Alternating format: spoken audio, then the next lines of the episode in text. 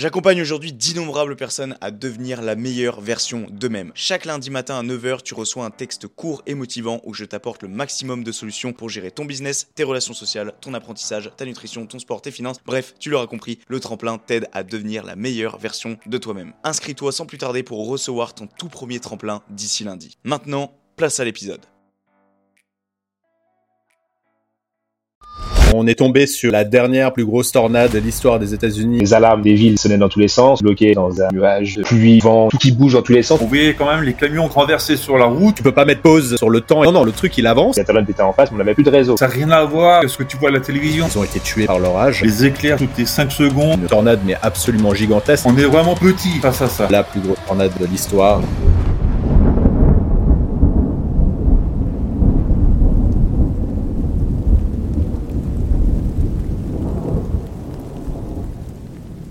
Bienvenue à tous sur ce podcast intitulé En long, en large et en travers, présenté par Toms dans le but de vous développer sur vos 5 piliers de vie, business, environnemental, mental, physique et financier. Juste avant que l'épisode ne commence, les amis, à toi mon petit auditeur, si tu pouvais me faire une faveur, celle de mettre un 5 étoiles, et je tiens bien à dire un 5 étoiles sur Spotify et sur Apple Podcast, mais aussi de laisser ton meilleur pouce bleu, de t'abonner, tout ça, tout ça sur YouTube, de partager à tes proches pour tout simplement développer le projet qui est celui de ce podcast.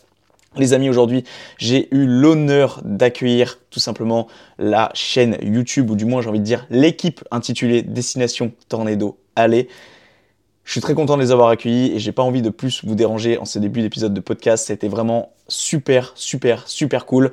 Je vous laisse tout simplement sur le podcast en espérant que ça vous plaise. Ça change de d'habitude et c'est justement ça que je cherche. Partager ma passion, avec des experts, mais aussi également de vous faire kiffer en parallèle avec des sujets qui diffèrent. C'est pas pour rien que ça, ça s'intitule pardon en long, en large et en travers, les amis. La bise et on se retrouve pour le podcast. Let's go. Enregistré du tout. Donc hop, ça se lance. Yes.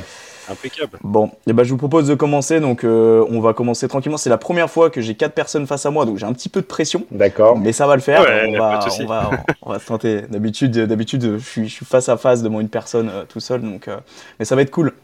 Alors les gars, euh, moi généralement quand je commence le podcast, euh, je fais ce qu'on appelle un concept qui s'appelle le Who I Am. Donc en fait c'est quoi? C'est j'ai fait des recherches sur vous en amont, donc attention, et euh, un petit peu sur chacun, même s'il y en a où j'ai pas beaucoup d'informations, euh, notamment sur euh, sur Yann et sur euh, William. William Ah. qui j'ai connu ton prénom hier en voyant la vidéo, du coup je me suis dit il faut bien que je le retienne.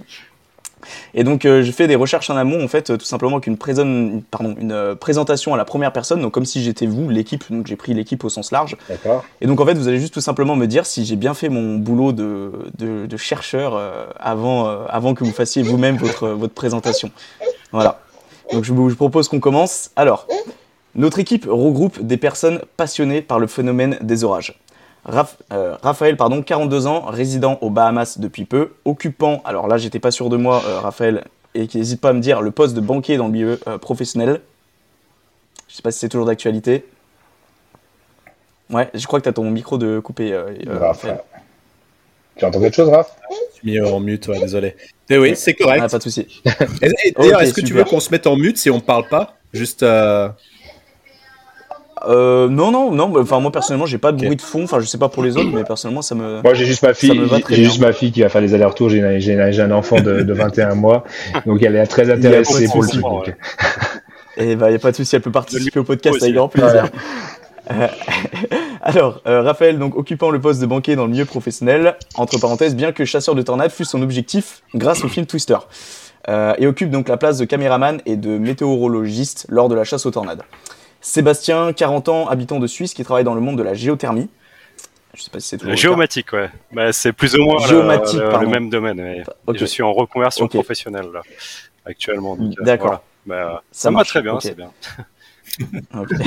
Mais aussi dans celui donc euh, j'ai mis euh, des chauffeurs puisque c'est lui qui s'occupe de conduire tout le long du voyage. Exact. Monsieur est bien. Et enfin j'ai mis c'est ça. Et enfin donc j'ai mis il y a Yann ainsi qu'une quatrième personne donc qui est William qui a rejoint l'équipe cette année. Et donc voilà, je, voudrais avoir un petit peu plus d'informations sur vous les gars après si ça vous dérange pas euh, sans rentrer forcément dans les détails. J'ai ajouté à cela que chaque année, aux alentours de mai, nous nous envolons direction l'Amérique, plus précisément la fameuse destination intitulée Tornado Alley. C'est ici que nous retrouvons nos confrères chasseurs de tornades à la quête des orages les plus majestueux du monde. Excitation, admiration, adrénaline, bonne ambiance, amitié et bonne bouffe. Petite dédicace à Sébastien et ses gâteaux au blé sont le résumé de cette aventure. Une Toujours. aventure Qu'est-ce que, je nous ne avons serais pas décidé- sans mes gâteaux au blé hein. Toujours. C'est quelque chose à Une aventure que nous... C'est ça. Une aventure que nous avons décidé de partager avec vous sur YouTube sous le nom de Destination Tornado LA. Notre but, vous retranscrire le maximum de sensations et ainsi vous embarquer virtuellement avec nous lors de cette aventure incroyable en représentant par la même occasion la Suisse et ses passionnés. Voilà. Nickel. Alors, Impeccable. Alors, euh, c'est plutôt pas mal, j'ai pas loupé trop de, trop de choses. euh. Ah, non, tu vas pas. C'était bien. C'est comme Ah, si euh, tu venais avec nous chaque année. Là. En fait, je pense que tu devais nous suivre de loin. C'est Ouais, ça, Ah, ouais, tiens, tout, tout à Ouais, fait. il y a- il y, a Roxane qui arrive là, donc c'est pour ça. Impeccable. Euh, Est-ce que euh, Yann et William, si vous Bah, voulez vas-y, faire rapidement une petite Ah, bah, moi, je vais faire, je vais faire une petite représentation facile, euh, vite fait. Bon, moi, je suis aide contremaître, donc je travaille dans la chimie. Je suis responsable d'une équipe d'une trentaine de personnes à peu près. Donc, euh, donc voilà, sur, Mhm. euh, sur un site, euh, site chimique en, sur Genève. Je connais Raph depuis tout petit. On était à l'école maternelle ensemble, donc on a, grand- on a grandi euh, ensemble de la maternelle jusqu'à jusqu'au collège. Après le collège, on a été séparés, perdus de vue pendant un certain temps, et on s'est retrouvés euh, après l'adolescence, je crois, par euh, par le biais par c'était par hasard, par Facebook, je crois, juste par, là, on a repris contact ensemble. Et, puis euh, on avait on s'est retrouvés pour boire un verre. Il m'a expliqué un peu ce qu'il faisait dans la vie maintenant. Puis il m'a parlé de sa passion Ouais. pour les tornades du coup. Et euh, j'ai toujours été intéressé par la photographie, en amateur bien sûr. Je suis pas un Ouais. professionnel de la, de la photographie, mais je fais de l'amateur. J'aime bien la photographie. Et D'accord. du coup, euh, en parlant de ces histoires et en montrant les films qu'ils faisaient avec Seb à l'époque, j'étais allé voir une, un visionnage de leur une des aventures qu'ils avaient fait en 2017, je crois. Et Ouais. ça m'avait vraiment plu. Et puis j'avais dit juste dit comme ça, bah ça me ça me plairait, ça me botte très bien, mais sans penser une seconde d'y aller avec eux. Hein. Donc euh, comme quoi ça m'intéresserait de faire des photos pour eux ou de faire deux trois photos comme ça. Puis m'a pris au mot. Ouais. Il m'a dit comme ça, bah tu viens avec nous l'année prochaine. En gros, ça s'est passé un peu comme ça. Super. Donc, euh, 2018, j'ai embarqué du coup avec Raphaël. Je crois que ça, tu n'étais pas là en 2018. Hein. Euh, Sauf 2018. euh, Laisse-moi me remémorer. Ouais, c'est ça, c'est 2018. Ouais. Ouais, C'est c'est- de- j'étais pas là. 2018, tu n'étais pas là. Tu n'étais pas là. Du coup, du coup, je, suis- je suis parti tout seul avec première Raph. en 2019, je crois. Ouais. Voilà. Ouais. Trop première ensemble en 2019, et je suis parti tout seul en 2018 avec Raph, du coup. Et du coup, c'était la, la grosse adrénaline parce qu'on est tombé sur des grosses journées. Alors, c'était plus des gros orages. On n'a pas eu de tornade en soi, mais des gros, une grosse belle journée et des beaux orages d'été surtout qui étaient magnifiques. Et c'est vrai que Ça et ça m'a mis dans le bain, exactement. Et c'était, en fait, il faut imaginer un peu ces aventures-là, un peu comme des, on, on retourne un peu en enfance. On est des grands gamins. On est tous euh, pères de famille, en, en tout cas une partie père de famille, puis adultes, et puis euh, comment se dire, nos vies professionnelles de chacun. Et là, on oublie tout Mhm. entre guillemets. C'est un peu l'aventure des, des grands enfants avec une grosse voiture, des ordinateurs, et puis on part à l'aventure. En gros, c'est Ouais. c'est c'est l'aventure, mais c'est aussi euh, tout ce qui rattache à ces phénomènes un peu extraordinaires. Et puis, euh, puis voilà. Donc c'est c'est ça qui m'a qui m'a accroché à ça, on va dire. Ok, bon bah chouette, euh, chouette présentation et William pour ta part. euh, Bah voilà, donc moi je suis le petit dernier, mots. là, donc euh, je connais que Yann, j'ai connu dans un dans un marché de Noël il y a, il y a quoi, il y a 4 ans, 5 ans, quelque chose comme ça. Donc euh, Ouais, moi je vendais, ça, ok. je vendais des photos parce que donc euh, moi ma passion bah, c'est la photo, j'en fais depuis l'âge de 18 ans, donc ça fait une perpète. J'avais Ah oui, arrêté pendant un certain temps euh, dû au travail et famille. Et euh, voilà, donc là j'ai repris à fond, donc ça fait quoi? Ça fait, pff, disons, disons 10-15 ans que je, je repris à fond depuis. Ok. Euh, ouais, parce que je voyage beaucoup, donc je fais beaucoup de photos. Donc euh, après, bon, ben, j'ai eu euh, l'occasion de, de revoir Yann au marché de Noël et tout ça. Donc on a bien discuté photos. Donc lui, il m'a discuté que bah, il faisait les tornades avec ses potes et tout ça. Je ai dit tiens, c'est un bon challenge de faire des photos de tornades ou d'orages, d'éclairs et tout ça. Donc euh, j'ai un peu touche à tout au niveau photo. Donc après, ben, c'est vrai que euh, m'ont accepté dans leur groupe donc l'année passée, qui est un groupe qui est vraiment super sympa, cool et vraiment euh, c'est génial quoi. De, de sortir avec eux, c'est vraiment une équipe qui est, qui est jeune, qui m'ont accepté, qui c'est ouais c'est top quoi. Et effectivement, donc l'année passée, donc on a fait euh, un beau voyage, euh, plein de, de, surprises pour moi, où nous verrons tout ce qui est euh, bah, mer nature, comme elle se déchaîne et tout ça. Donc c'est vraiment super beau. Puis on a réussi à faire quelques beaux clichés. Et, comme ils disent, moi je dis l'Afrique un jour, l'Afrique toujours. Et les tornades, bah, c'est pareil quoi. mm. Donc voilà, passionné de voyage. Donc donner la passion, ouais, c'est bien de nouveautés et d'apprendre des nouveautés. voilà. Donc, euh, ben, super. C'est un peu notre but en fait, c'est de transmettre notre passion euh, au plus grand nombre possible. Hein. C'est assez contagieux quand tu aimes quelque chose et, que tu, tu es émerveillé par ce que tu fais. C'est en général c'est contagieux quoi. C'est une, bonne contagion on va dire. C'est vrai que voir nature euh, quand elle se déchaîne et que tu es dedans dans les éléments, ça n'a rien à voir avec ce que tu vois à la télévision. Quoi. Si tu veux, ça te ça t'irrisse les poils, ça te, ça te donne des sueurs, des adrénaline et tout ça qui est vraiment super, quoi. Vraiment. Tu te sens vivant. Ouais, c'est ça. Non, mais je veux dire, on est vraiment petit face à ça. Exactement. Très petit. Ouais, j'imagine. Enfin, j'ai jamais. Euh, j'ai jamais vécu ça et, d'ailleurs je sais pas pour la petite histoire euh, Raphaël alors euh, ça remonte hein, ça date d'il y a plus de trois ans maintenant je t'avais envoyé un message sur Instagram, la naïveté que j'avais à cette époque. Euh, je t'avais envoyé un message et parce que j'avais fait, euh, je vous ai découvert à cette période-là, aux alentours de 2020, mhm. et, euh, et, je t'avais envoyé un message et je t'avais dit, est-ce que je peux partir avec vous? Je t'avais envoyé ce message, mais sérieusement, je t'avais fait un pavé en, pensant que t'allais allais dire oui, naïf que j'étais à l'époque, tu vois, et parce que j'étais vraiment en fait, pour la petite histoire, vraiment, quand j'étais gamin, j'étais vraiment passionné de d'orage, plus, particulièrement de, de tornades. C'était vraiment quelque chose qui me fascinait. J'étais un grand fan aussi du film euh, Twister, bien évidemment, mhm. euh, film iconique que tout le monde a vu, je pense. Et, euh, et en fait, euh, j'étais vraiment façonné par ça. Et c'est vrai qu'en 2020, euh, bah, je ne sais pas pourquoi, je me suis raccroché à cette passion-là. Et je t'avais envoyé un message à l'époque, euh, justement, via Instagram, pour te poser la question si je pouvais venir avec vous. Mais, ouais, je me rappelle. Et tu m'avais répondu très.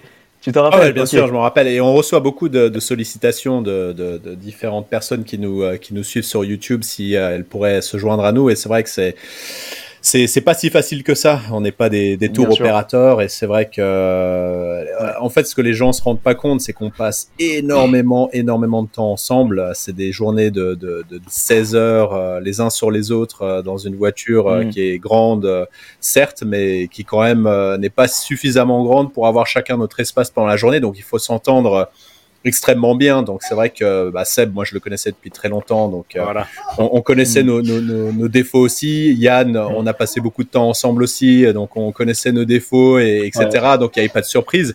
La grande incertitude, mm. c'était William. Euh, quand Yann avait proposé de d'onboarder William, euh, moi je le connaissais pas, Seb le connaissait pas. Il y a quand même eu pas mal de discussions.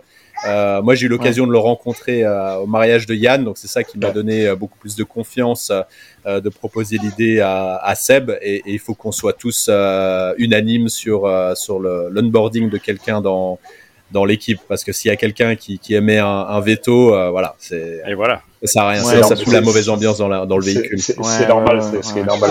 C'est ça. Juste, juste pour te rassurer, Ralph, Ouais, mon premier voyage, donc j'avais 21 ans.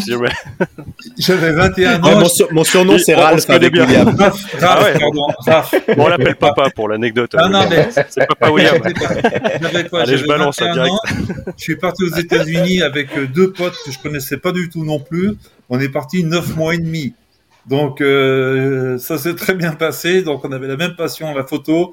Donc, euh, je peux te dire ce que je sais ce que c'est, quoi. D'être vivre 24 heures sur 24. là, on dormait dans des tentes, euh, où on dormait dans le fourgon. Donc, tu vois, donc, euh, 9 mois et demi, tu vois. Et c'est vrai, bon, après, c'est vrai, ce que dira, c'est qu'on passe beaucoup de temps en voiture, c'est très très long. Et c'est vrai qu'il faut, il faut bien s'entendre tous ensemble parce que c'est vrai qu'il y a des moments, bah, on a tous besoin un peu de décompresser le soir aussi. C'est souvent, on prend chacun notre chambre aussi c'est euh, c'est un peu pour, euh, pour pouvoir avoir ce petit moment d'intimité, soit appeler pour appeler nos familles ou appeler euh, nos femmes et nos enfants. Et on a besoin de ce moment-là parce que de, de 6 heures le matin ou 6 heures et demie le matin, on est on est ensemble jusqu'à jusqu'à très tard le soir. Des fois, ça peut durer jusqu'à 23 heures minuit avant qu'on trouve un hôtel, selon les cas. Ouais. Donc ça, plus, ouais, la patience, ouais. À, ça se rajoute aussi l'élément euh, danger et puis stress euh, sur, euh, sur le moment. Donc là, le côté positif hein. sort. Et, c'est vrai que quand on est stressé, c'est pas les meilleurs côtés de nos personnalités qui, qui ressortent. Moi, le premier, hein, moi, je, je m'excite de manière assez, assez, assez ouverte. Donc c'est vrai qu'il faut que que l'équipe euh, comprenne euh, que c'est pas quelque chose de personnel, mais il y a, y a l'adrénaline et puis c'est les gens qui connaissent pas pourraient le prendre euh, personnellement, peut-être pas, mais on préfère être sûr que les gens, nos émotions, on va dire. Il faut avoir une capacité de, de résilience et de patience et puis s'adapter à les uns aux autres en fait. C'est pas forcément évident, évident à première vue comme ça, mais quand tu connais bien les gens, tu as tendance à prendre un petit peu sur toi si jamais tu as un début de conflit dans la voiture ou pour quelques motifs. Bien sûr, ouais. Et en fait, en général, ça se passe très très bien. après, il n'y a, jamais eu, a, jamais eu de conflit dans la voiture. Il y a eu le moment de stress et puis de, de, de, paroles un peu plus fortes parce qu'il faut qu'on il y a, l'action sous le moment. En soi, entre nous, il n'y a jamais eu de conflit. Après, comme tu dis, les, les, premiers jours souvent sont une adaptation je, parle pour moi souvent, je m'adapte le premier jour, je suis un peu distant, quoi que ce soit. C'est le temps de m'adapter parce qu'il faut qu'on se réhabitue à tout ça. Et puis après, ça va, ça roule comme ça roule tout seul après. Ok. D'accord, et ça c'était justement l'une de mes questions, hein. mais bon, d'avoir visionné toutes vos vidéos, c'est vrai que j'ai jamais vraiment vu de moment où euh, voilà, où ça s'excitait particulièrement, euh, ne serait-ce que, comme tu l'as dit Yann, voilà, c'est peut-être un petit peu la voix, mais ce qui est normal, je pense, au, centre de l'action. C'est coupé au euh, montage, c'est pour ça. On garde, on, garde que le best-of. Euh. ouais, c'est ça, exactement. Ouais. c'est tout l'intérêt du podcast. Blague à part, non, c'est vrai que ça, ça, se passe très très bien en général, et puis on, a, on a tous un une capacité de déconnecter nos émotions et c'est comme une cour de, de, récréation pour euh, pour grands enfants en fait. Quand on y va, ça, fait une, une coupure avec le monde euh, le monde réel d'ici. Euh, ouais, j'ai l'impression de me, de me lâcher, de, de, me libérer à chaque fois. Du coup, non, c'est plutôt une thérapie de groupe que qu'une contrainte d'être avec euh, tous ces gaillards euh, toute la journée. et, justement, euh, je tiens à, demander, parce que Yann, tu en as parlé juste avant, mm. et même toi, Seb, là, tu as rebondi dessus, le fait que vous centriez sur vous, que voilà, vous, vous êtes entre potes, vous êtes pour la plupart tous pères de famille. Raphaël, j'ai vu dans l'interview que vous avez fait au tout début de votre chaîne YouTube que tu en as rapidement parlé sur le fait que ta compagne n'était pas forcément la plus voilà euh, dans le délire euh, orage tornade. Euh, mais vraiment globalement pour tous comment ça se passe? Est-ce que est-ce que quand vous par exemple vous partez de chez vous ou quoi que ce soit est-ce que vous sentez cette tension cette cette tristesse? Je sais pas comment décrire ça mais est-ce que vous sentez vraiment qu'il y a de la tension même pour vous? Est-ce que c'est c'est facile à vivre ça de partir et savoir que il y a quand même ce risque minime il y a quand même ce risque bah, de d'y rester quoi. Alors, je te laisserai répondre en premier peut-être. ouais, euh, en fait, moi, ce qui s'est passé et qui m'a pas aidé, euh, quand on est parti la première fois en 2013 avec euh, avec Bastien, on est tombé sur la dernière plus grosse tornade de l'histoire des États-Unis, qui était celle de Moore, qui a eu une dévastation totale d'une partie de, de, la ville. Et en fait, on était sur cet orage sur notre deuxième jour de chasse sur la première saison. Donc un grand, une entrée en matière assez fracassante, mais avec très peu de, de expérience. Et euh, c'est vrai que quand mon épouse m'a laissé partir en pensant, bon voilà, c'est ils vont, gambader, on regarder des orages, et qu'elle voit sur TF1 euh, en, première euh, notice euh, de tornade d'amour, des gens qui sont morts, des destructions, des, des, maisons oh détruites, elle m'a dit mais non, tu retournes plus jamais là-bas. Donc en 2014, j'y suis pas retourné, et ça m'a pris deux ans pour renégocier pour y aller en, en 2015. Donc c'est vrai que là, elle a montré beaucoup de résilience et puis de, de, de je, lui dois beaucoup de pouvoir me laisser partir euh, pour faire ça parce que comme tu dis, il y a ce risque euh, qu'elle a de mourir euh, mm. en faisant cette, cette passion, clairement. Ouais, ouais. Ok. Après. Ok.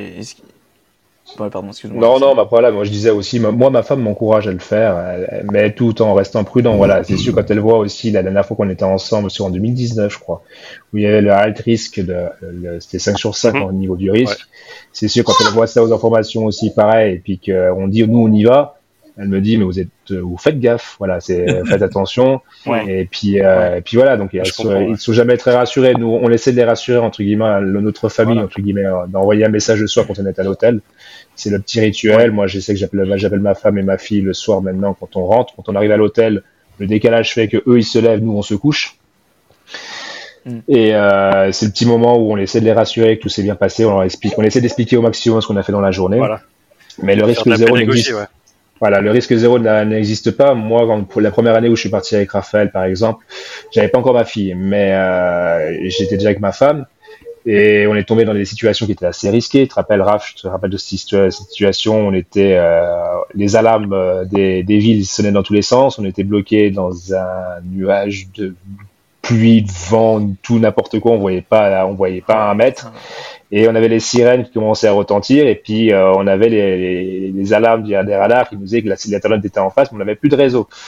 Et on voyait pas à deux mètres et dans un cul-de-sac. Ah et euh, c'était le moment où on, franchement, c'était encore paniquant parce qu'on n'avait pas filmé cette scène-là parce qu'on n'avait pas eu le réflexe de mettre les caméras parce qu'on était tellement stressé. Et à un moment, on a, on a réfléchi à, on savait pas où on orientait, la tornade était pas très loin et ça soufflait tellement fort, tu imagines, tu vois, tu imagines une grosse tempête en fait, puis t'as tout qui bouge dans tous les sens, puis t'as en plus cette résonance des sirènes de la de la ville qui commençait à résonner, comme quoi il a dit c'était alerte tornade, alerte tornade. On avait les alarmes sur les ordinateurs, sur les téléphones, on avait été partout, puis on voyait pas à deux mètres, on avançait, on avançait, on avançait, on avançait, et au moment tu voyais plus rien. Donc le, la, la, question c'était de se poser, on se console de la voiture, puis on se met on se met au sol parce que c'était la seule solution qu'on avait, puis on a réussi à sortir de là-dedans, mais sous ce moment-là, on ne faisait pas les malins. Et c'était la, première, c'était la première année où je partais avec Raph et je t'avoue que ce jour-là n'était pas filmé, mais c'était pas, c'est, on, faisait pas les faire. Non, je garde toujours tourner les, les, les, caméras. Alors ces détails-là, par exemple, tu sais, tu les, tu les racontes peut-être pas aux familles tout de suite. Après, tu restes, t'en parles sous ouais, moment, mais, le, mais le soir, le soir au téléphone, c'est pas ce que tu vas leur dire en premier. Voilà. Ouais, ouais, ouais, j'imagine. Ça reste en interne, ça. c'est ça. Mais bon, avec de la diplomatie et puis euh, apprendre à bien expliquer ce qui se passe. Euh, en général, des fois, il en faut plus que ça, hein, Bastien. Ouais, c'est sûr, c'est sûr, mais euh, on va dire que avec le temps, les euh, ils commencent à comprendre ce qu'on fait exactement et qu'on va pas non plus prendre des risques inconsidérés à chaque fois. De mon côté, elle tolère. Hein. Elle comprend pas beaucoup plus, mais elle tolère.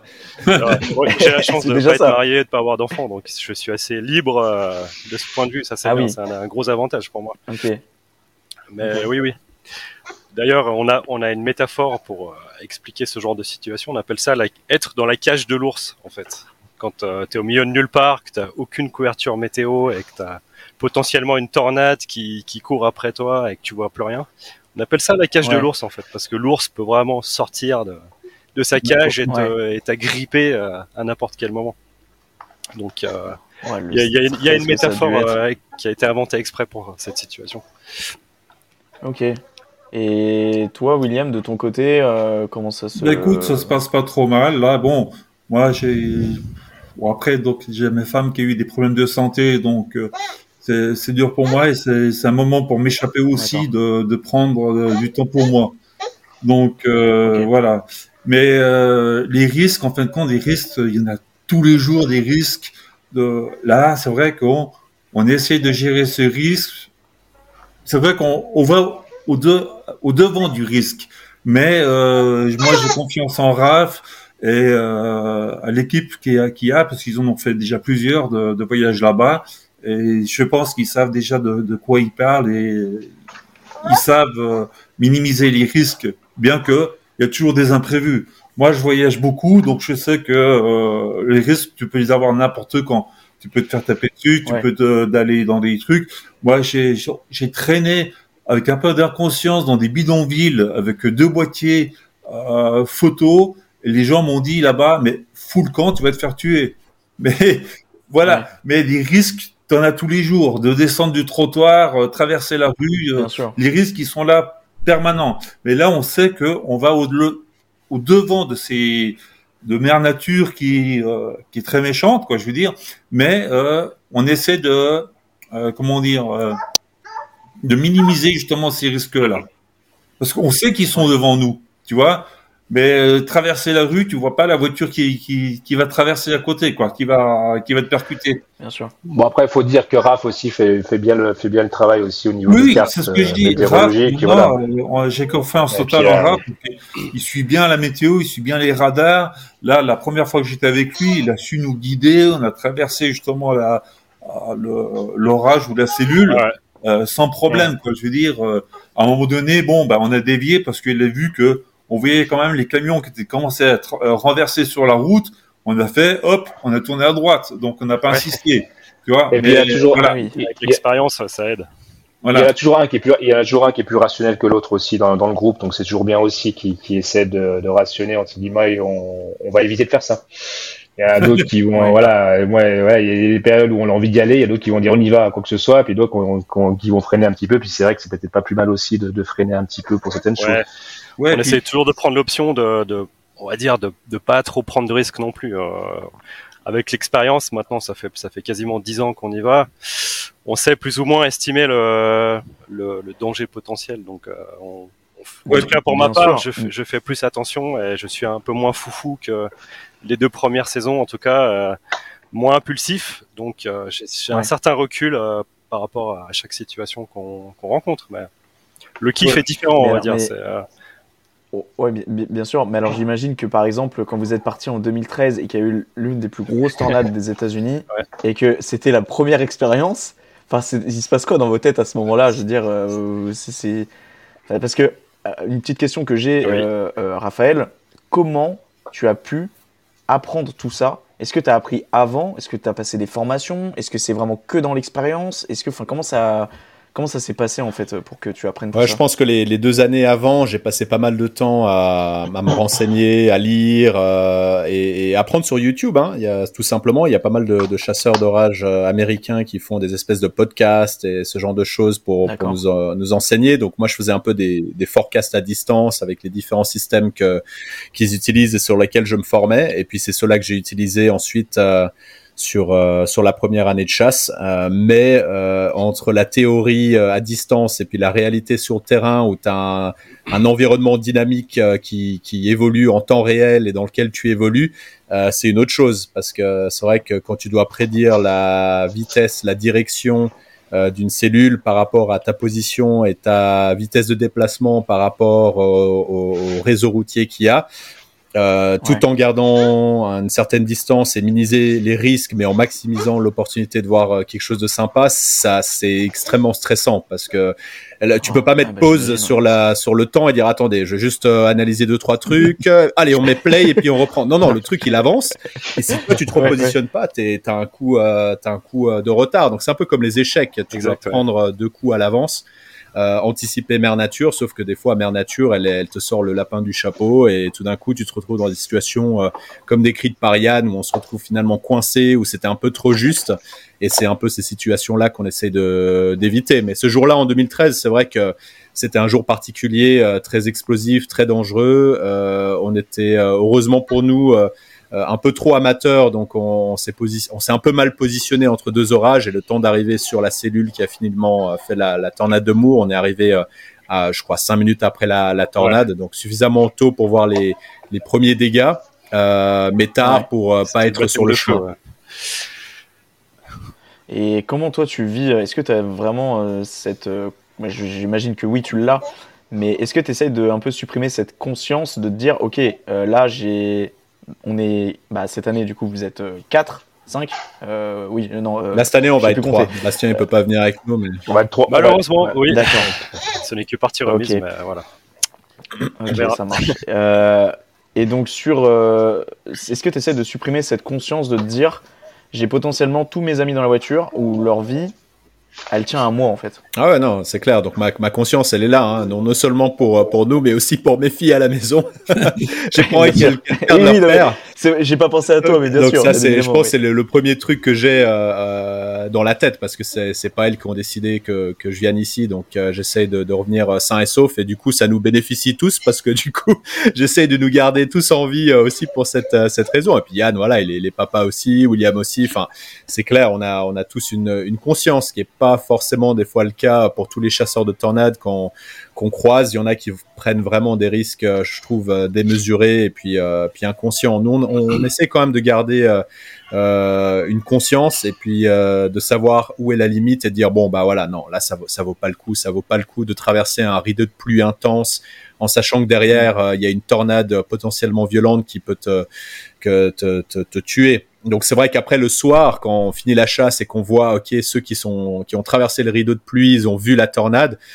Bon bah tant mieux pour eux, mais ça peut aussi euh, se passer très mal, comme on a vu euh, en 2013 avec des chasseurs de tornades extrêmement euh, soucieux du détail et très défensifs sur leur approche, qui était l'équipe Twistex de Team Samaras, qui était connue pour être mmh. safe. Et au final, ils ont été tués par l'orage, enfin par la tornade, parce qu'ils sont ils sont pris par surprise par une tornade qui s'est pas comportée comme euh, il, euh, il, le pensait. Et, euh, et ça, ça peut arriver à n'importe quel moment, sur n'importe quel orage. Euh, et, et c'est ce que j'ai toujours en arrière-pensée, c'est de me dire, bah, si on a encore un, c'est quoi, le, le, 30 mai 2013 ou le 31 mai 2013, une autre tornade El Reno qui, qui, nous, qui nous arrive dessus, euh, faut avoir une certaine marge de sécurité. Donc, des fois, on loupe des belles situations, enfin des, des belles tornades parce qu'on est trop défensif. Mais je préfère être vivant, euh, voilà, euh, bien sûr, que, que mort euh, avec une belle tornade.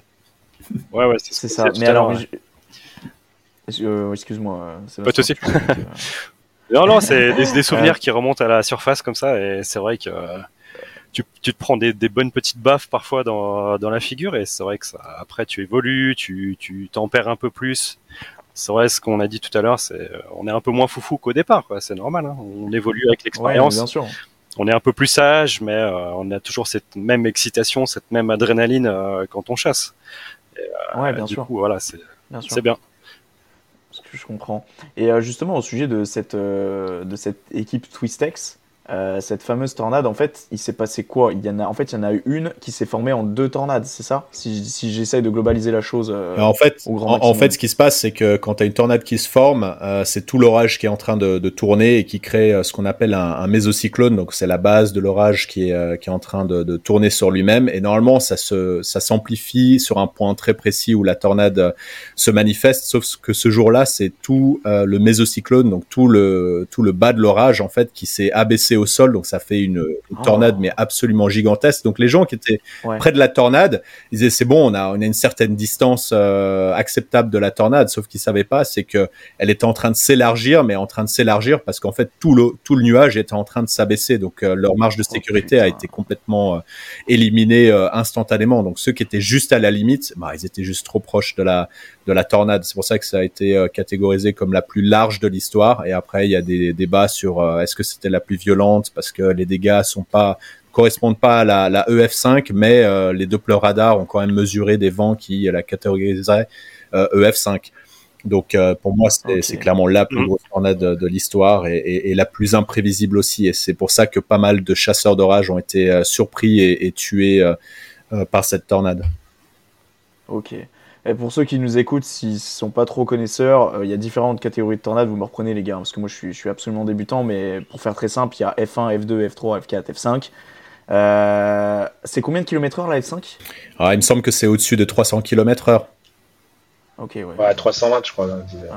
Est-ce qu'il y a un, un, lien avec la largeur de la tornade, la taille de la tornade ou rien à voir? Tu peux avoir des, tornades très, euh, très larges, mais qui sont finalement pas si, pas si puissantes, et tu peux avoir des toutes petites qui sont extrêmement violentes. Donc c'est pas corrélé. C'est la vitesse des vents qui fait la catégorie. Ouais.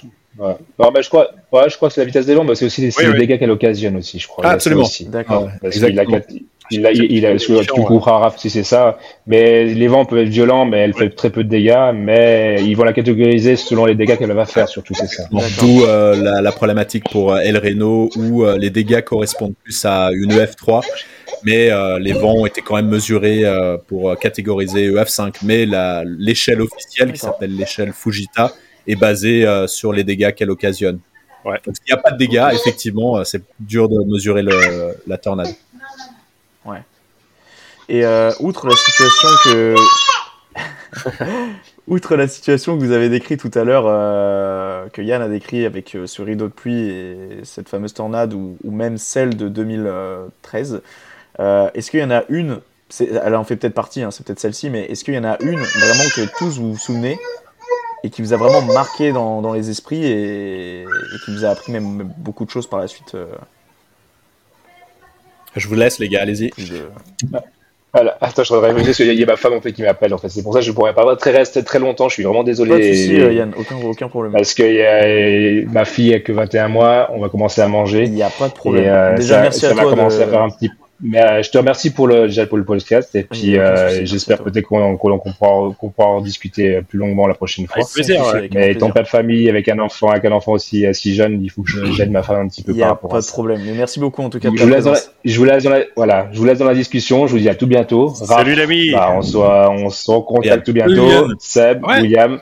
Puis, puis merci à toi. Merci à toi. Et puis euh, passez une, passez une très bonne soirée. Salut. Bon courage. Ciao ciao. Ciao ciao. Alors Bastien, tu veux prendre la question? Euh, bah, J'en ai une qui me vient particulièrement à l'esprit, c'est celle de Morton qu'on a vue euh, il, y a, il y a deux ans. C'était franchement la plus belle et la plus significative qu'on ait, qu'on ait pu observer euh, à ce jour en fait. Donc ça, c'était vraiment la cerise sur le gâteau pour moi. Après, les conditions n'étaient pas forcément, comment dire, vraiment, vraiment dangereuses, mais c'est tout le, c'est tout le contexte de ce jour-là qui était, qui était assez incroyable en fait on avait, on avait euh, rien aux alentours. On était dans la perdu dans la pampa du Texas euh, et euh, c'est des images assez inoubliables. Donc, c'est vraiment celle-là qui m'a marqué le, plus, pour ma part en tout cas. Donc, si vous voulez revoir le, film, c'était de, de, 2022. Ouais, exactement. 2022. Et puis, puis voilà, c'est vraiment le moment phare. Est-ce que c'est celle euh, où euh, vous êtes à un moment euh, avec la voiture, on, dirait même que vous allez tomber, enfin vous allez jamais arriver à sortir de l'eau tellement c'était inondé de partout. Est-ce que c'est celle-ci ou bah ouais, après on a eu les ce jour-là. Ouais. Ouais. ouais. et ben celle-là, j'étais en train de manger devant et je, pense que ma cuillère est restée devant ma bouche pendant deux minutes. J'étais comme ça devant l'écran. Tu sais. Ah, c'était épique. J'étais en mode, mais qu'est-ce qui va se passer? Ouais, non, non, toute la journée, en fait typiquement, il s'est passé peut-être, euh, je sais pas, 5-6 heures euh, en temps réel, mais en tout cas dans ma tête, mm. j'ai eu l'impression que cette journée, elle est passée à 200 à l'heure. Tellement il y avait de choses en tête, tellement on avait d'adrénaline, d'excitation en nous, on a eu l'impression que ça n'a pas duré très longtemps. Et en fait, ça, ça nous a occupé euh, une bonne partie de, de l'après-midi. Ouais. ouais, je pense que moi je rejoins euh, Bastien sur ce point-là. C'est vrai que ce jour-là, on s'attendait pas à avoir forcément ce genre de, de conditions qui, qui, se réunissent et c'est un peu ce qui fait la beauté de, de ces voyages parce qu'on a aussi fait des voyages où on a eu des journées euh, incroyables sur le papier, qui étaient high risk, euh, risque 5 sur 5, ça va être une journée de, de dingue, et puis en fait il se passe quasiment rien. Et puis après, on a des journées comme euh, celle de Morton où euh, bah, sur le papier, c'est pas incroyable. Et puis finalement, ça te fait un orage de dingue. Et, tu vois une tornade incroyable. On était, on était bien positionnés. Alors, on, aurait, pu toujours mieux se positionner. Mais, euh, mais c'est ce qui fait la beauté de cette passion. C'est les échecs faut des fois tu, mm. es correct, des fois tu es, à côté. Bon là on était on était pas trop mal, mais on a vu des, collègues chasseurs qui étaient euh, encore mieux positionnés et ah encore plus proches. Et puis c'était des là c'était vraiment euh, Twister euh, à son paroxysme. Donc c'est là où as, après tu, tu dis merde, on aurait dû rester sur cette route, on aurait dû remonter au nord, mais moi, j'avais anticipé un déplacement nord-est et puis finalement, elle est restée stagnante un moment euh, là euh, où, elle avait où elle s'était initiée et on aurait dû rester sur la route. Mais bon, voilà, après faire des choix et puis euh, on n'était pas on n'était pas dégoûté de ce qu'on a vu non plus. Hein. C'était vraiment incroyable. Plus de plaisir que de, de regret. Final, ouais, parce qu'après finalement tu as toujours un petit peu de, de regret tu te dis j'aurais pu faire mieux aussi et ça mais finalement c'est tellement une chance d'être là au bon moment au bon endroit et de profiter du spectacle de mer nature que que finalement, euh, aucune frustration finalement. Je, je, c'est, c'est, je garde que des, des bons souvenirs. Que Et on espère faire vivre ça à William euh, cette année.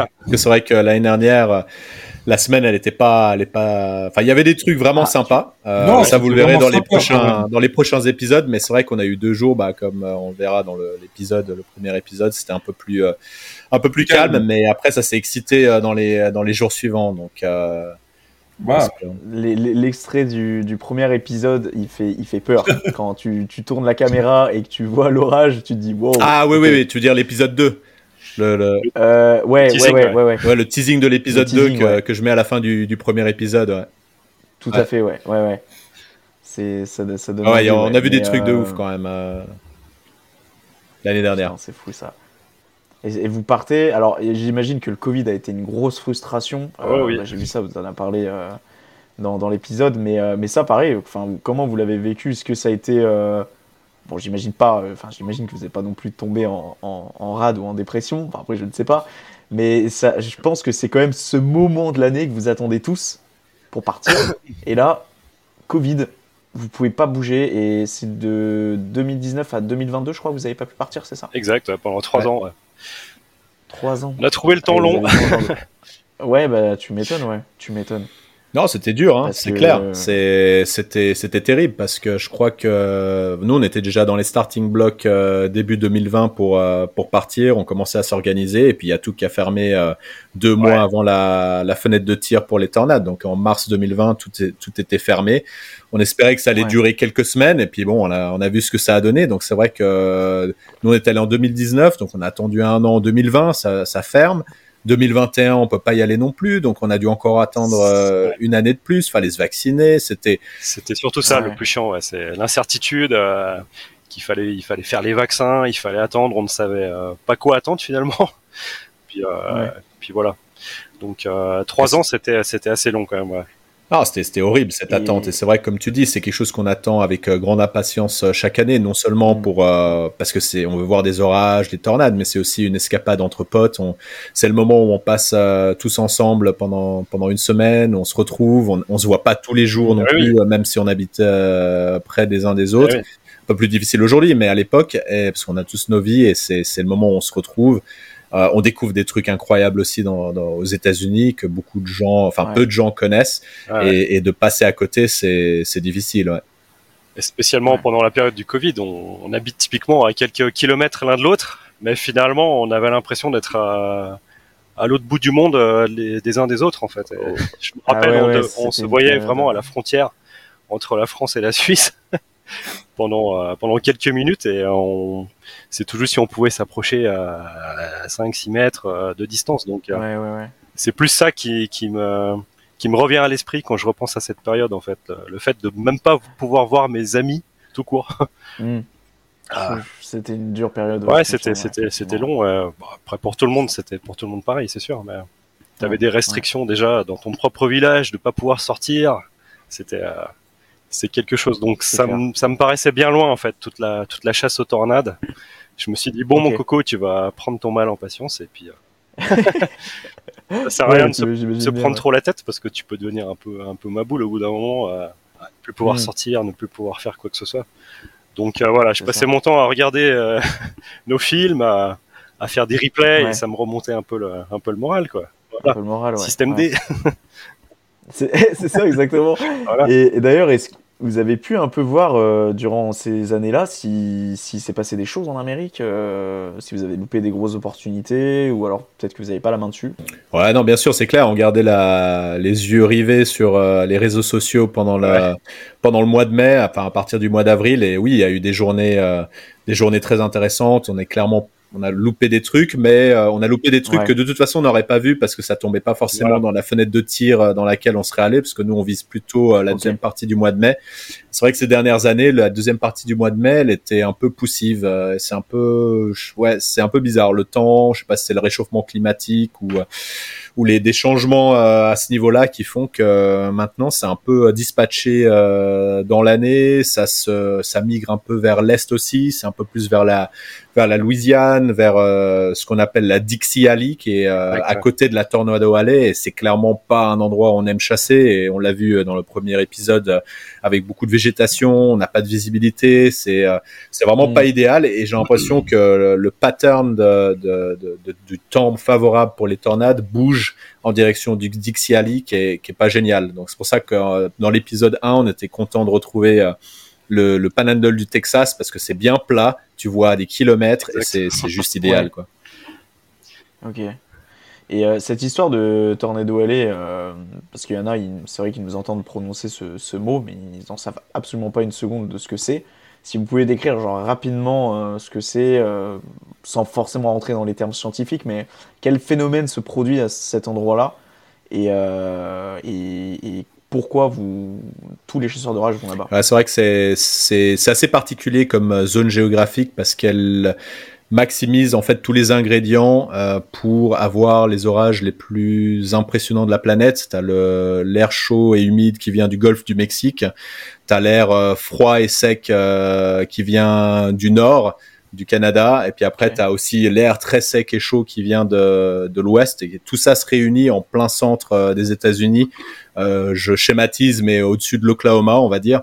Et euh, avec ces ingrédients, c'est ce qui permet aux orages de, de, de, de se créer. Tu as besoin d'humidité, euh, tu as besoin de vent fort aussi en altitude. Donc tu as le jet stream aussi qui, qui a des vents en très haute altitude qui descendent suffisamment bas euh, dans ces latitudes pour euh, créer ce qu'on appelle des, des supercellules. Donc c'est des, des orages rotatifs qui crée euh, qui crée des tornades.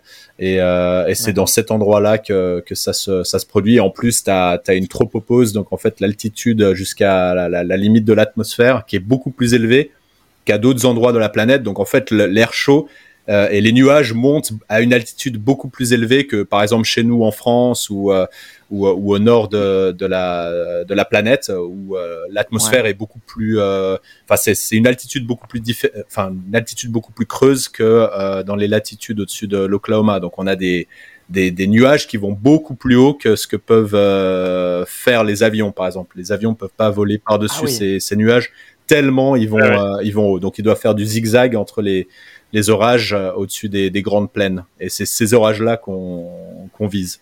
Des monstres. ok, parce qu'en en, fait, tu as, la, tu as la supercellule, donc on va dire en gros, c'est le, le, nuage que tu, tu vois le, de plus près, entre grosses guillemets, c'est la base.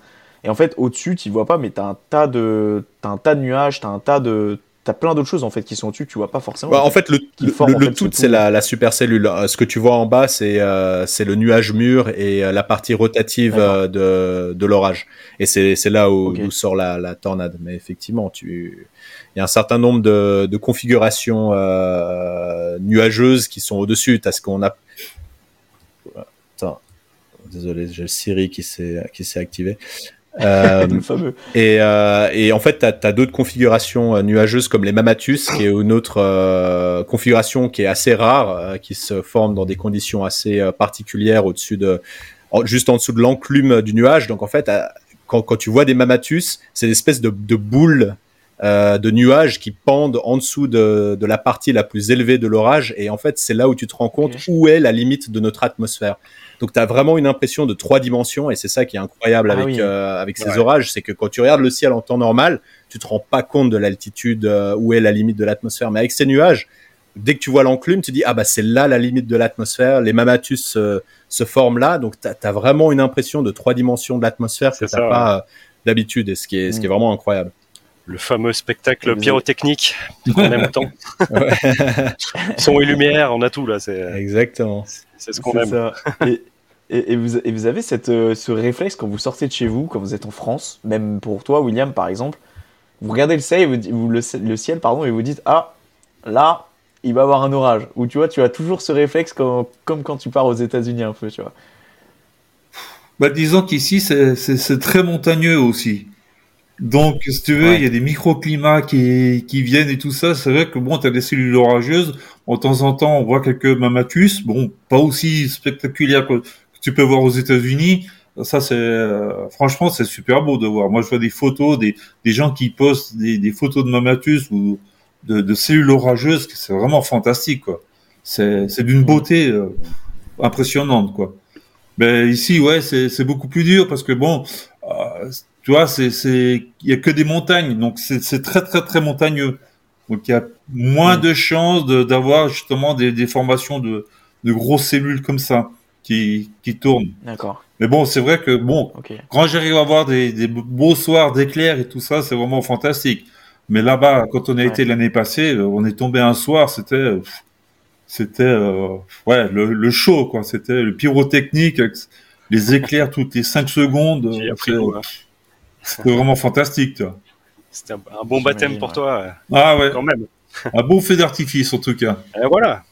Il y a toujours quelque chose à voir finalement. tu vois, les, les, éclairs, ils, étaient vraiment groupés sur un seul endroit. Tu te posais là et puis tu avais euh, le spectacle devant toi. Quoi. Je veux dire, ici, as, les éclairs, c'est c'est pas toujours au même endroit, donc c'est très dur de faire des photos ici d'éclairs. C'est pas évident. plus facile à chasser sur place euh, aux États-Unis parce que tu as les routes interminables qui sont toutes droites. Mmh. Tu es servi sur un plateau d'argent en fait pour pour les observer. N'y a pas de végétation, tu vois à 50 km. Ici, c'est très vallonné, tu as, toujours des routes un peu sinueuses, donc c'est mm. pas c'est pas optimal pour euh, pour observer tout ça, mais voilà, c'est le terrain de chasse idéal en tout cas là-bas. On est dans une cuvette coincée entre le Jura, les Alpes, le Mont Blanc, tu vois, donc c'est euh, c'est une grosse cuvette ici. Ouais, j'imagine, ouais, j'imagine. Ok. Et toi, Raphaël, tu as ce réflexe de lever les yeux au ciel euh, ah oui, de manière constante. Non, c'est clair. Même euh, même quand on était en France, bah d'ailleurs pendant le Covid, hein, je m'amusais un peu à faire des forecasts euh, localement, mais je m'amusais aussi à faire des forecasts euh, à distance pour les États-Unis. Mais c'est vrai que les réflexes, ils sont toujours là. Tu regardes le ciel, tu dis ah là, mm. il y a des altocumulus flocus, il y a de l'instabilité, il va y avoir des orages. Tu dis ah regardons, ah oui, il y a des orages de prévu. Ah, non non, c'est clair. Le réflexe de regarder le ciel et puis de d'identifier les configurations nuageuses, elle est elle est dans l'ADN. Maintenant quand je le ciel. Je m'amuse à, nommer chaque, chaque nuage que je vois, que je vois dans le ciel. C'est ça qu'on apprend aussi quand tu fais des forecasts. Donc, euh, même quand on est aux États-Unis, on regarde, on se dit, ah bah tiens, là, c'est bon signe, il y a ce type de nuage, on est sur le, bon chemin. Euh, ça confirme ce qu'on voit sur euh, les modèles, sur le satellite, et, et ça va être une belle journée. Ouais. Les forecasts, c'est quoi? C'est comme des études de cas un peu, c'est ça? Les, les forecasts, ouais, ah, c'est toute une procédure, mais en gros, on a plusieurs euh, sources d'informations euh, sur différents sites qui nous donnent euh, les informations pré des prévisions sur différents indicateurs. On regarde souvent euh, l'humidité, les, les, vents en altitude, les vents dans les basses couches et un certain nombre d'autres indicateurs techniques et on révise ces modèles chaque selon le type de modèle et la, la, la, la durée sur laquelle on est en train de, de, de faire la prévision. On, on, regarde les modèles pour voir si ça recoupe pour affiner euh, l'identification d'un endroit qui sera euh, qui va maximiser les, les probabilités d'avoir les tous les ingrédients réunis pour créer une eh un beau un bel orage. Donc euh, c'est un processus itératif euh, qui peut euh, commencer, bah, tu vois, nous, à l'époque, on faisait des prévisions à cinq jours. Alors, c'est lointain, mais ça donne une idée grosso modo. Euh, est-ce qu'il va y avoir des, ingrédients en place aux États-Unis quelque part pour avoir des orages? Et on dit, OK, là, c'est bon, on prend nos vols et on prend ces dates-là et on part. Maintenant, on ne fait plus parce que c'est logistiquement plus compliqué sur pour la vie professionnelle. Donc là, on bloque des dates, puis on croise les doigts. Et là, les prévisions qu'on fait, c'est plus euh, d'un jour à l'autre. Donc c'est sur, euh, une durée de 24 heures. Donc typiquement, quand on arrive à Dallas euh, le premier jour, on prend la bagnole. Moi, je fais les forecasts et je dis bon, bah voilà, il faut aller en direction de l'Oklahoma. Il nous reste euh, 5 heures de, qu'on peut rouler. On roule 5 heures en direction de, de la zone euh, estimée euh, d'orage du lendemain. On dort et puis le lendemain, le matin, je refais des forecasts beaucoup plus précis. Puis on affine, D'accord. on affine la prévision. Raph, c'est celui qui dort le moins dans toute l'équipe, je crois. c'est le monsieur météo dire, ouais. en chef. Ça doit être une charge mentale, mais je... en plus de ça, avec le décalage horaire, euh, bah, en plus de ça, tu vas beaucoup courir le matin, ce genre de choses. c'est ça. Ouais, ouais c'est ça. Ouais, les matins, je vais courir. Ouais. ah non, franchement, c'est. voilà. chacun, chacun Moi, je mange et je dors, hein, j'ai le bon rôle en fait. Et je conduis accessoirement, de temps en temps. Ça m'arrive, c'est vrai. Donc tout le travail, euh, c'est quand même c'est Raph qui, qui, le fait, on va dire. Ouais, c'est un travail d'équipe hein, au final. Travail parce que chacun, chacun met du sien. Hein, parce que c'est vrai que la conduite c'est pas facile. Hein, les, les, les, mm. les, grandes villes, euh, les longues routes, euh, ça c'est super fatigant. Donc Ouais, la concentration. environ 7000 à 8000 km à chaque fois en une semaine, 10 jours. Donc euh, c'est vrai que ça demande euh, une certaine endurance quoi. Mm. Euh, voilà. Donc, après, euh, après ça avec le temps et cette capacité de résilience encore une fois euh, que tu développes au fur et à mesure, hein, parce que la première année c'était pas facile. Je me souviens, j'étais pas bien, j'étais malade, pas de patience. Mais mais après tu commences à à développer ces qualités-là. Il les faut hein, parce que c'est crucial. Parce que tu as, la vie de tes collègues entre, entre tes mains. Hein, donc euh, voilà. Euh, ouais, non, tu peux pas t'endormir au volant ou faire n'importe quoi. Ouais. Parce que, ah ouais, parce que j'imagine. Enfin, après, euh, t'étais tombé malade du fait de, trop conduire, c'est ça? Ouais, j'étais pas bien, j'étais pas en forme. Euh, Pas l'habitude, hein, comme euh, comme c'était vraiment. Ouais, bien sûr. Des expériences nouvelles que tu fais jamais ici dans ta vie de tous les jours. Tu, fais quoi? Tu fais 15, 20 km pour aller au travail, mais tu fais pas 7000 à 8000 km en une semaine. donc, donc voilà, c'était c'était tout nouveau, tout beau, et il fallait il fallait digérer tout ça. Ouais. Donc c'est aussi une grande part de, responsabilité la conduite effectivement. Mm. Des bons cafés, et, tout des bons petits euh, et le gâteau au blé, biscuits au blé bien sûr, et les steaks, les steaks. N'oublie pas les steaks, les bons vieux steaks américains du Texas. c'est ça. Et euh, vous avez tous mis les pieds en Amérique avant cette chasse aux tornades ou c'était la toute première fois que vous mettiez le, pied euh, sur le sol américain? Ah, de mon côté, moi, j'étais allé déjà plusieurs fois. je connaissais bien et je suis, je suis un grand amoureux des, des États-Unis. C'était mon baptême, ouais. J'étais jamais allé. T'étais jamais allé? Non, jamais, jamais. Bah, mieux vaut tard que jamais. Hein. ah, bah, bien sûr. Moi, moi comme j'ai dit, ouais, la première fois, c'était. Euh, bah, je suis resté euh, 9 mois et demi. J'ai fait tout le tour des États-Unis. J'ai fait. Euh, Guadeloupe, Martinique, île Vierge, euh, un peu le Canada, donc euh, voilà, plus de 40 000 kilomètres en 9 mois et demi. Ok. Donc après, bah, j'y suis retourné euh, ouais, euh, euh, bah, deux fois pour le boulot, pour des séminaires. Après, j'ai été avec un séminaire pour ma femme. Donc non, on connaît, je connais pas mal les États-Unis, ouais. Tu vois, cet ADN d'aventurier bien avant nous finalement. eh oui, oui, oui, très tôt ça m'a pris. c'est notre papa, la sagesse. C'est ça ce que j'allais dire. Ah Et puis ça m'a pas, ça, m'a pas arrêté donc de voyager. Donc je continue toujours en max. Euh, si je peux voyager, je profite. J'adore de rencontrer des nouveaux pays, voir des nouveaux paysages, voir des nouvelles euh, civilisations, aussi bien pays africains que pays asiatiques. Euh, voilà. Découvrir. Et puis des ah, fois, ça permet de remettre les pieds sur terre. Quand tu vois d'autres civilisations qui vivent très mal, qui sont très pauvres, et qui vivent de rien, et qui sont très heureux, et qui t'accueillent, euh, ils partagent leur repas, alors mm. qu'ils n'ont rien à bouffer. Et ça, ça permet de remettre les pieds sur terre. Ça, aide beaucoup. Ouais, d'avoir cette chance de vivre dans, même ne serait-ce que le pays comme la France, et ouais, ça, j'imagine bien. Et on se plaint. Il y a vraiment une mentalité. ouais, pardon. Et on se plaint. Et on se plaint, ouais. ouais ça, je suis bien d'accord. Euh, il y a vraiment une mentalité différente aux États-Unis, euh, sans parler de rentrer dans des débats politiques ou quoi que ce soit, ça c'est absolument pas mon but, mais est-ce qu'il y a vraiment cette mentalité euh, de, de ouais, ne serait-ce que par exemple chasser des orages aujourd'hui, en France, il n'y en a pas une multitude, bien que ça commence un peu à arriver tout de même. est-ce que, ouais, aujourd'hui, si quelqu'un loue une voiture et qui va aller chasser des orages en France, je pense qu'il ne sera pas perçu de la même manière que quelqu'un qui va aller chasser des orages en Amérique. Est-ce que c'est en partie cet amour que tu as, par exemple, Raphaël, euh, par rapport aux États-Unis C'est justement cette mentalité un peu de des expériences, des choses qu'on ne ferait pas forcément en France? Ouais, je pense que y a, bon, maintenant, je pense aux États-Unis, il y a une, y a une, une perception un peu euh, évolutive sur le sur, sur la chasse aux, orages. Je pense qu'à l'époque, elle était mieux perçue qu'elle l'est euh, maintenant. Maintenant, c'est c'est devenu un peu du tourisme de masse.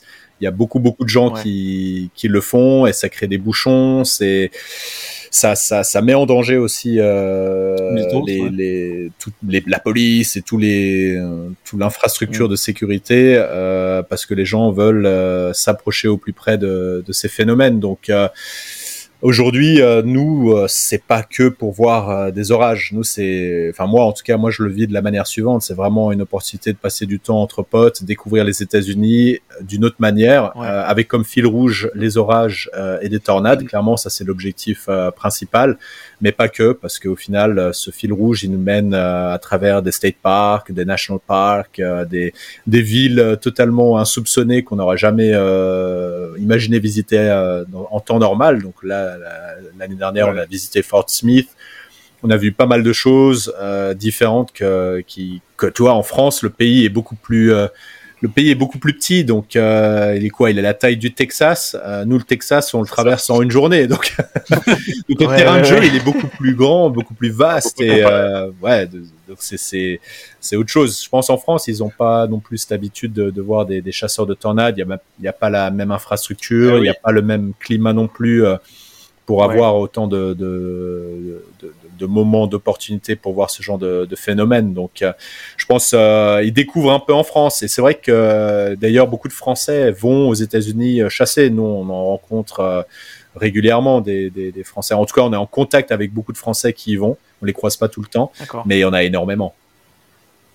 Je trouve ça génial. C'est incroyable que, enfin, au-delà du fait, comme tu l'as dit, qu'il euh, y a du tourisme dans l'histoire, je trouve que cette passion-là, elle est incroyable et je suis super euh, enthousiaste de voir que des gens, justement, euh, partagent cette passion-là. Et on aurait tendance à croire qu'on est une minorité, en fait, à, aimer ce genre de choses-là parce que parce que moi, personnellement, euh, à, l'école, à part me dire Ah, il aime bien les tornades, ah, il n'y pas une seule personne qui était dans le même délire que moi, pour te dire. Et donc, euh, moi, je trouve que c'est vraiment, que c'est vraiment trop, trop cool et, et, que de voir que ça peut se. Ouais, c'est très contagieux, comme tu l'aurais pu, aurais pu le dire, Sébastien, du, podcast. C'est, je pense que ouais, une fois que tu as goûté à ça, je pense que c'est difficile de pas de pas aimer ce genre d'aventure. on l'a on l'a vu avec Yann et William. Hein. ouais. ouais. ouais. J'imagine bien, ouais. Ils sont à, la, à, la à la base, le, premier voyage, il se serait jamais fait si c'était pas euh, Seb qui m'a qui me motive pour y aller. Parce que moi, ça a toujours été euh, un rêve de le faire. Et puis c'est Seb qui m'a qui m'a poussé à le faire parce que j'étais dans une période un peu compliquée. Mon frère venait de, de décéder, euh, j'étais déprimé. Et puis Seb, il a dit allez, viens, on va là-bas. Et puis on on, fait ce voyage. C'est comme ça que ça s'est ça s'est matérialisé et, euh, on est allé de l'avant avec. Euh, se poser trop de questions. Il faut il faut y aller. Si tu sens euh, que tu as cette fibre en toi, que tu as cette envie de vivre une aventure, quelle qu'elle soit, en fait, tu, tu fonces. Si tu te poses trop de questions, après tu tu, tu vas nulle part finalement. Donc euh, moi j'avais besoin de, de découvrir des des choses que je ne connaissais absolument pas et puis, euh, puis voilà c'est la jeunesse qui aide aussi hein. tu es un peu intrépide t'es un peu le sang chaud, comme on mm. dit. Donc euh, voilà, ni une ni deux, on a pris nos clics et nos claques et on est parti quoi. et puis du coup, ça, cette passion, bah voilà, Yann l'a chopé, William l'a chopé. C'est vrai que c'est une fois que tu la vis, c'est vrai que c'est quelque chose d'assez particulier. C'est une chose de voir les vidéos, euh, tout le monde cherche à voir la tornade, le truc, mais en fait c'est c'est pas que ça. Il y a tout ce qui va autour. C'est de c'est les ambiances, c'est les, couleurs, c'est ouais. Et puis bon, en plus de ça, l'orage, quoi, les orages quoi, nous mènent à des endroits, bah, on sait jamais où c'est qu'on va dormir. c'est l'aventure, quoi. Mmh. C'est côté politique. Tu, tu pars le matin, tu sais pas où tu vas dormir Exactement. Et des fois, bah, on arrive, c'est 10h30, on sait toujours penser qu'on va dormir. ouais. Mmh.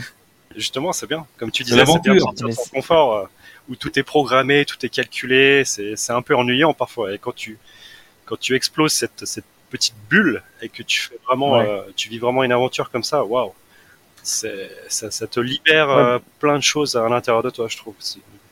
Tu, déjà, tu rentres, tu es humble, tu es plus euh, posé, tu, tu te sens beaucoup plus frais en rentrant qu'avant de partir, quoi. Ouais, et puis t'as pas cette pression parce que Raphaël, tu l'as dit au début de l'épisode de la nouvelle saison que vous programmez hôtel, pas pardon, non, non, je dis une bêtise, avion, voiture de loc, et c'est tout ce que vous faites. Après, vous arrivez là-bas, pas de, pas de charge mentale, vous, vraiment vous faites tout, euh, Exactement. tout euh, comme ça euh, au jour le jour. Exactement. Cette déconnexion de, du train-train quotidien et toutes les responsabilités s'évaporent et puis c'est, on se concentre sur nous et puis sans plan, sans rien, c'est, c'est assez libérant en fait. Exactement. Ouais. Psychologiquement, émotionnellement et même spirituellement.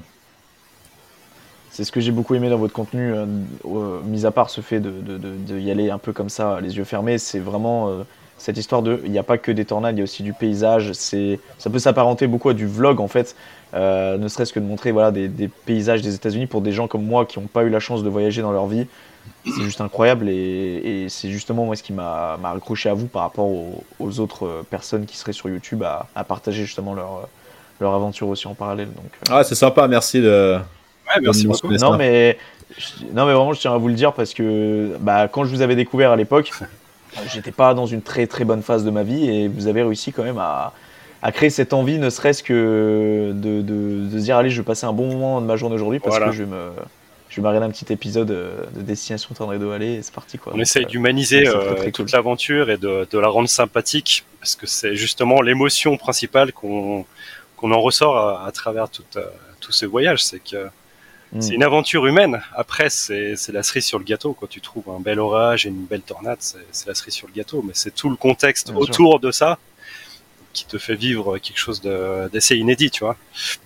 Mais c'est vrai qu'on est conscient que pas tout le monde a la chance de, de faire ce voyage, euh, ce voyage incroyable, donc euh, de pouvoir faire euh, vivre ces moments-là un peu par procuration au travers des, des films, c'est quelque chose qui nous tient à cœur particulièrement. Donc comme tu dis, c'est pour ça qu'on essaye de pas trop s'attarder que sur le côté euh, phénomène euh, violent, mais aussi sur euh, tout ce qu'il y a autour, parce que c'est une aventure humaine aussi. Mm. Et comme tu dis, pas tout le monde n'a pu découvrir ou n'a l'opportunité de découvrir ces, ces, ces régions de, des États-Unis qui sont aussi qui sont aussi magnifiques et peut-être donner, comme tu dis, du baume au cœur si tu passes un mauvais moment, d'essayer de donner de l'espoir, que voilà, il faut suivre ses rêves, faut faut y croire, faut euh, faut jamais lâcher prise et puis un jour euh, ces rêves-là se matérialisent comme le mien était d'un jour aller dans la Tornado Alley. Euh, il y a 20 ans, c'était inimaginable.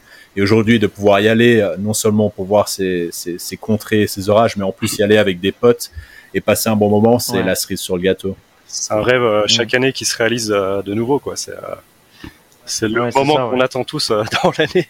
Bon, il y a d'autres moments, évidemment, bien, sûr. C'est un des moments phares. il faut profiter de la on regarde notre calendrier au début d'année, euh, on sait qu'on a ça qui nous attend, tu vois. Ouais, bien sûr, ouais. Bien sûr. Tu disais, euh, William, Je disais euh, qu'il faut profiter de la vie tant que tu peux. Eh il faut pas, faut pas toujours repousser à demain et voilà, il faut y aller, il faut se prendre le courage et puis partir à l'aventure. ouais. Voilà. Parce que la vie est trop courte. Hmm. Bien d'accord. Est-ce que vous avez un mot de la fin, les gars, pour, euh, pour cet épisode de podcast? Moi, j'ai pris beaucoup de plaisir à enregistrer avec vous. Ça fait, je pense que vous étiez les personnes que j'attendais le plus sur le podcast. Merci. Euh, parce que, bah, Raphaël, on s'était contacté il y a quasiment un an maintenant, je crois. Et du fait de ton changement de vie, euh, et puis bah, forcément aussi de mon côté, les dispos, tout ça, euh, c'était dur de se corréler, mais je suis vraiment trop trop content en plus d'avoir eu toute l'équipe euh, pour qu'on puisse en discuter. C'est vraiment la cerise sur le gâteau, il ne pouvait pas avoir mieux. Plaisir donc, partagé. Euh, hein. donc je suis très content. plaisir partagé. C'est vrai qu'on n'a pas trop l'habitude de ce genre d'exercice encore, mais c'est rafraîchissant. ouais, mais c'est bien, ça. Ça fait, volontiers recommencer ce genre d'événement ah, la prochaine fois avec grand plaisir pour partager la suite de nos aventures. Avec plus d'expérience après ouais, on aura toujours des choses à raconter de toute façon. Ah bah oui. c'est ça. Bien sûr. Bien sûr. Et voilà. Donc mot de la fin, moi pour moi de mon côté, euh, moi je dirais euh, croyez en vos rêves, ayez un objectif, euh, ne lâchez rien et un jour ce, rêve se, matérialisera. Hmm. Ok. Sébastien ou William, un mot à dire ah, bah, on, a dit tout au long de, cette euh, petite et sympathique interview, c'est il faut profiter de chaque jour. Exactement. Il faut, il faut vivre ses rêves, il faut pas trop se poser de questions. Et, euh, et voilà, c'est comme ça que vous allez grandir spirituellement, mentalement, humainement. Et, n'hésitez pas à sortir de vos sentiers battus. Exactement. Euh, c'est euh, pas la destination qui compte, c'est le, voyage que tu fais pour euh, qui t'amène à la destination, tu vois. Partir à l'aventure. Euh, vivez des aventures, faites-vous plaisir, et, voilà, c'est mm. l'essentiel. bon bah top, top, top. Tout à fait. Merci les gars encore. De rien, merci à toi. C'est alors je vais juste euh, petite euh, petite info comme ça, je vais terminer l'enregistrement, juste euh, je vous prends en otage pendant deux petites minutes. C'est le temps que vos vidéos et vos audios se synchronisent pour moi après pour que je puisse choper tout ça pour le pour le montage. Et puis bah merci à tous ceux qui ont écouté le podcast. Moi c'était un grand plaisir, j'espère que ça vous plaira. Ça sort du contexte de d'habitude et voilà, ça vous montre un peu que voilà, ce qui, est, ce qui était mes passions et, l'honneur d'y partager avec des personnes qui ont de l'expérience au sein de ce milieu. Donc euh, merci à tous et puis euh, on se dit à une prochaine.